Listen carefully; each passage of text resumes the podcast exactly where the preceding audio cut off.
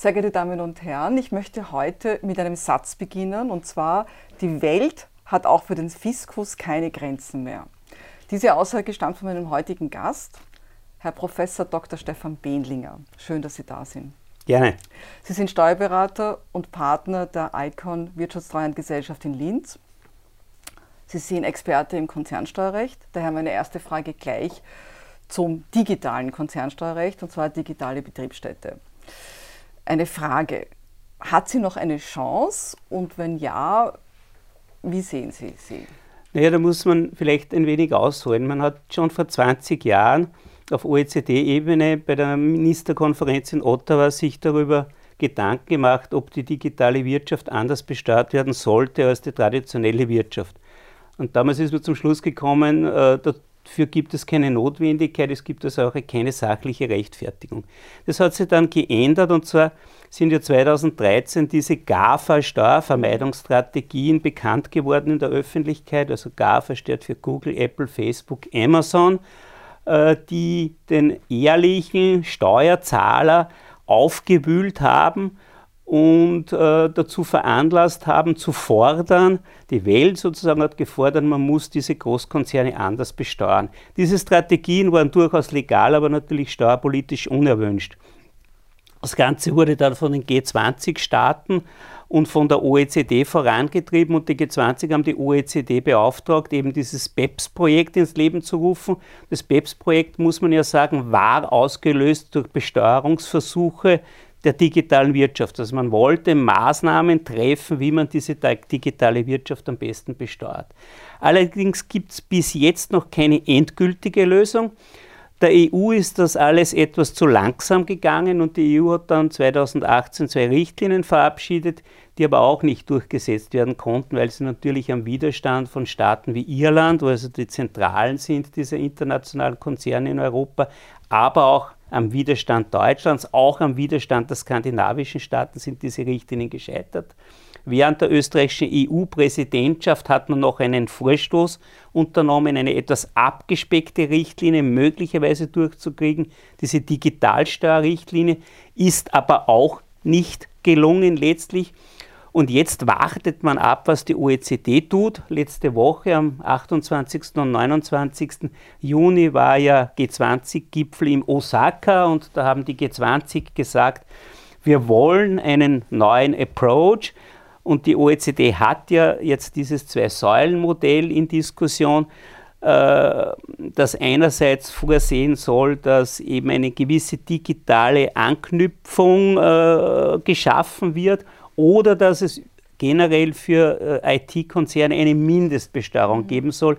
Der Endbericht wird bis Ende 2020 erwartet und vorher wird wohl auf EU-Ebene nichts mehr passieren. Und wie beurteilen Sie in diesem Zusammenhang die Effizienz des in Österreich geplanten Digitalsteuergesetzes 2020? Es war gestern im Parlament. War gestern im Parlament. Also letztlich ist das eine Zwischenlösung. Das steht ja auch drinnen in einer Stelle des Digitalsteuergesetzes, dass das nur so lange gelten soll und evaluiert werden soll, spätestens 2021, ja. bis es eine international akkordierte Lösung gibt.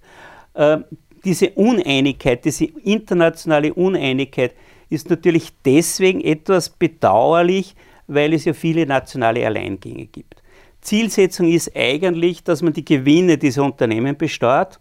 Das scheitert aber daran, dass man das abkommensrechtlich nicht kann. Das heißt, die internationalen Steuerverträge, die DBAs lassen das nicht zu. Jetzt sind die Staaten dazu übergegangen, sozusagen indirekte Steuern einzuführen, die, die durch die Doppelbesteuerungsabkommen nicht geregelt sind. Und Österreich hat letztlich auch nichts anderes getan. Begonnen hat Großbritannien mit dieser Diverted Profits Tax, die Inder hatten eine Equalization Levy, die Franzosen, die Italiener haben Steuern auf gewisse Internetumsätze eingeführt. Aber letztlich ist das, äh, was Österreich jetzt präsentiert hat, sicherlich keine langfristige Lösung. Ich glaube auch, dass es nicht den trifft, der besteuert werden soll, denn letztlich ist diese Digitalsteuer, diese 5% auf Konzerne mit 750 Millionen Euro weltweiten Umsatz und 25 Millionen Euro Inlandsumsatz, äh, eine indirekte Steuer, die ja wieder den Werbenden trifft, das sagen wir at the end of the day wahrscheinlich auch den Konsumenten. Mhm. Kommen wir zu einem anderen Thema, und zwar Stichwort Auslandsentsendungen bzw. Arbeitskräfteüberlassung. Welche Probleme sind hier insbesondere aufgrund der VWGH-Rechtsprechung bzw. der dementsprechenden Rechtsansicht des BMF zu nennen? Welche würden Sie vorrangig hier sehen? Gibt es aus logistischer Sicht Anpassungsbedarf? Ja, das glaube ich schon.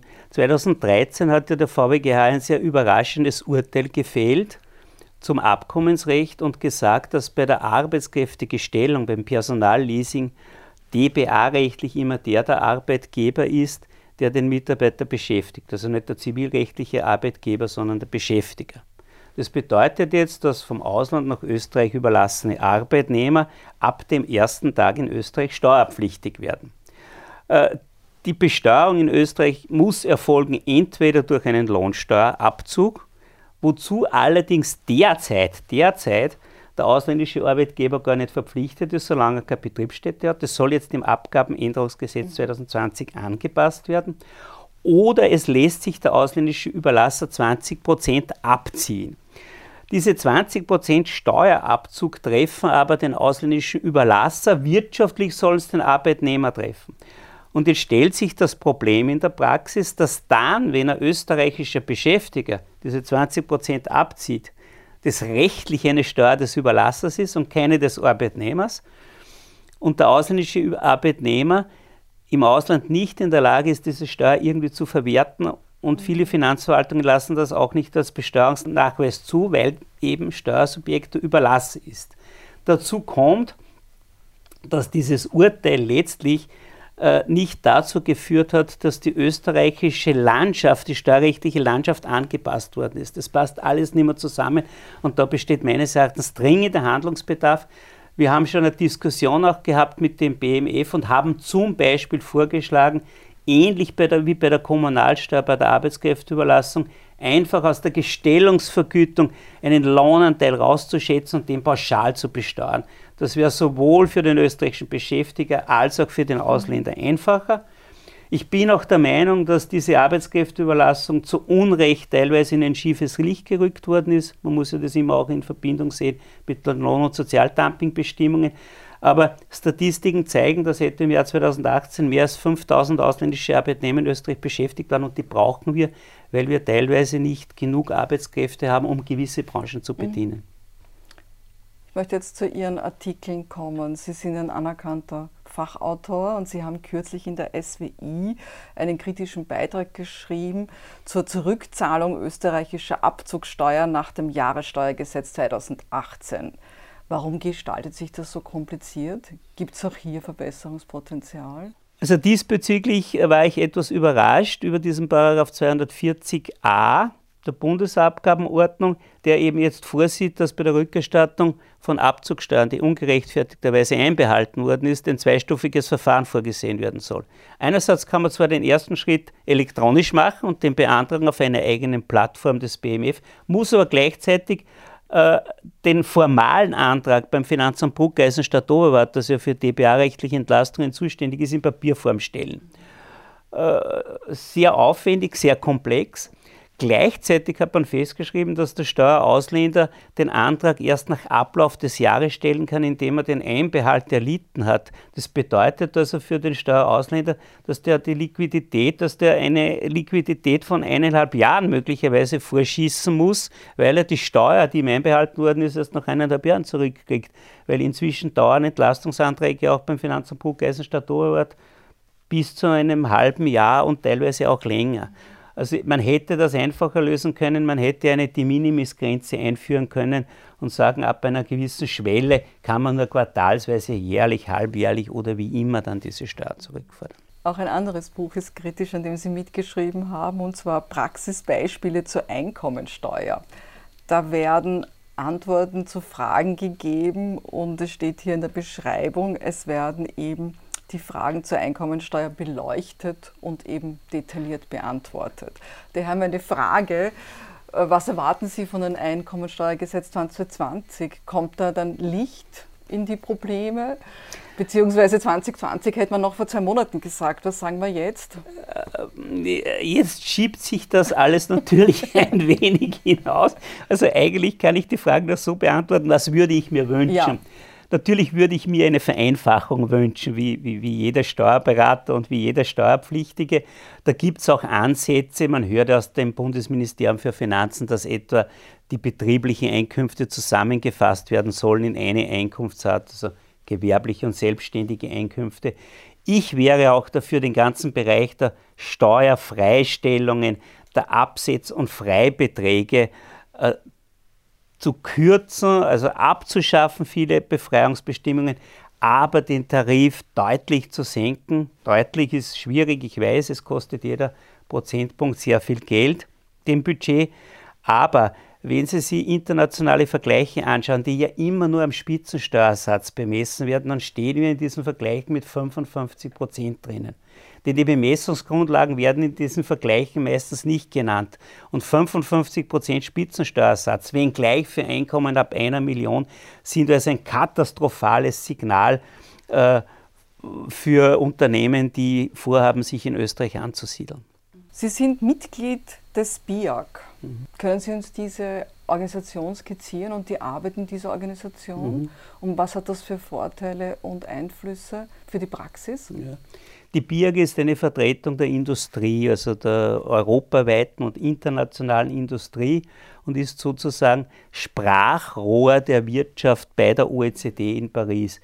Äh, die BIAG, also nennt sich Business and Industry Advisory Committee to the OECD, ist sehr nahe an der OECD und beobachtet deren Arbeiten. Das heißt, die Draft, Discussion Drafts, die die OECD veröffentlicht, werden der BIAG vorgelegt und da werden Stellungnahmen abgegeben. Die umfassen teilweise mehrere hundert Seiten.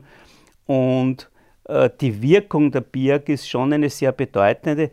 Nur als Beispiel, anlässlich dieser BEPS-bedingten DBA-rechtlichen Änderungen war es ja auch notwendig, äh, zum Beispiel die Gewinnaufteilung bei Betriebsstätten neu zu regeln oder sich darüber Gedanken zu machen, wie jetzt diese neu entstehenden Betriebsstätten, wie diesen Betriebsstätten Gewinne zugerechnet werden sollen. Wenn man sich den ersten Entwurf aus dem Jahre 2018 anschaut und den letzten Entwurf aus 2019, kann man schon sagen, dass äh, dieses Bier maßgeblich Einfluss genommen hat, weil Entwurf hat dann in der Endfassung völlig anders ausgesehen. Ich komme schon zu meinen letzten zwei Fragen und die gehen eher in Ihren persönlichen Bereich. Sie waren über ein Jahrzehnt bei der Föst. Sie haben die internationale Steuerabteilung geleitet und haben sich dann selbstständig gemacht. Also ich finde diesen Sprung in die Selbstständigkeit sehr mutig. Wie sehen Sie Ihre Entscheidung damals äh, rückblickend betrachtet? Ja, also zuerst muss ich sagen, ich bin jetzt 25 Jahre Steuerberater und eben Mitpartner mit meinen Partner Mitterlehn und Bahnholzer der Icon und Sie haben recht, diese Gesellschaft, dieses Unternehmen ist eigentlich aus der Föststeuerabteilung entstanden. Aber diese elf Jahre, die ich in diesem Konzern verbringen durfte, möchte ich nicht missen. Ich habe dort das internationale Steuerrecht aufgebaut und hatte in diesem Konzern die Chance, die Welt zu bereisen in steuerrechtlicher Mission. Das heißt, ich war in Gegenden unterwegs, wo ich die Auslandsgeschäfte dieses Konzerns begleiten musste und habe dabei gelernt, nicht nur Konzepte zu erarbeiten, sondern diese Konzepte auch umzusetzen. Und das ist eigentlich auch ein ganz wesentlicher Meilenstein des Beratungsansatzes, den ich jetzt seit vielen Jahren in unserem Unternehmen vorantreibe, dem ich auch unseren, unseren jüngeren Kollegen mitgebe, dass man nämlich nicht nur nach Alternativen suchen muss, sondern dass man irgendwann einmal zu einer Entscheidung kommen muss. Denn äh, die Tätigkeit in einem Industriekonzern ist doch ganz anders als als Steuerberater. Als Steuerberater kann man sich manchmal auf seine fachliche Expertise zurückziehen als Mitarbeiter einer Konzernsteuerabteilung sitzen Sie möglicherweise bei Vertragsverhandlungen in Südkorea und müssen entscheiden, wie dieser Vertrag jetzt strukturiert wird, ob Sie noch in der Lage sind, den steuerlich möglichst günstig abwickeln zu können oder nicht. Und das war sehr, sehr interessant und da habe ich eigentlich sozusagen on the job, live am Objekt äh, internationales Steuerrecht gelernt, aber natürlich nicht nur in zivilisierten Staaten, sondern durchaus auch in Entwicklungs- und Schwellenländern, wo man natürlich mit ganz anderen Themen ja. zu tun hat. Aber es war eigentlich ein logischer Schritt, die Selbstständigkeit. Es war ein logischer Schritt. Es war auch so, dass im Jahre 1993 die Entscheidung getroffen worden ist vom Konzern, diese Gesellschaft, also die Steuerabteilung auszulagern. Wie Sie wissen, ist das berufsrechtlich ja nicht so einfach möglich, sondern Steuerberatungsgesellschaften müssen von natürlichen Personen mit Berufsbefugnis gehalten werden. Und daher haben wir dann dem Konzern den Vorschlag gemacht, dass eben wir damals zwei und jetzt mit Magister Bahnholzer seit vielen Jahren drei, dass wir diese Steuerabteilung übernehmen, eine Gesellschaft gründen. Wir haben das Unternehmen ausgebaut. Wir waren damals sieben Leute, jetzt haben wir 85 Leute. Also war, glaube ich, mhm. wirklich eine Erfolgsgeschichte. Ja, ja, Gratulation.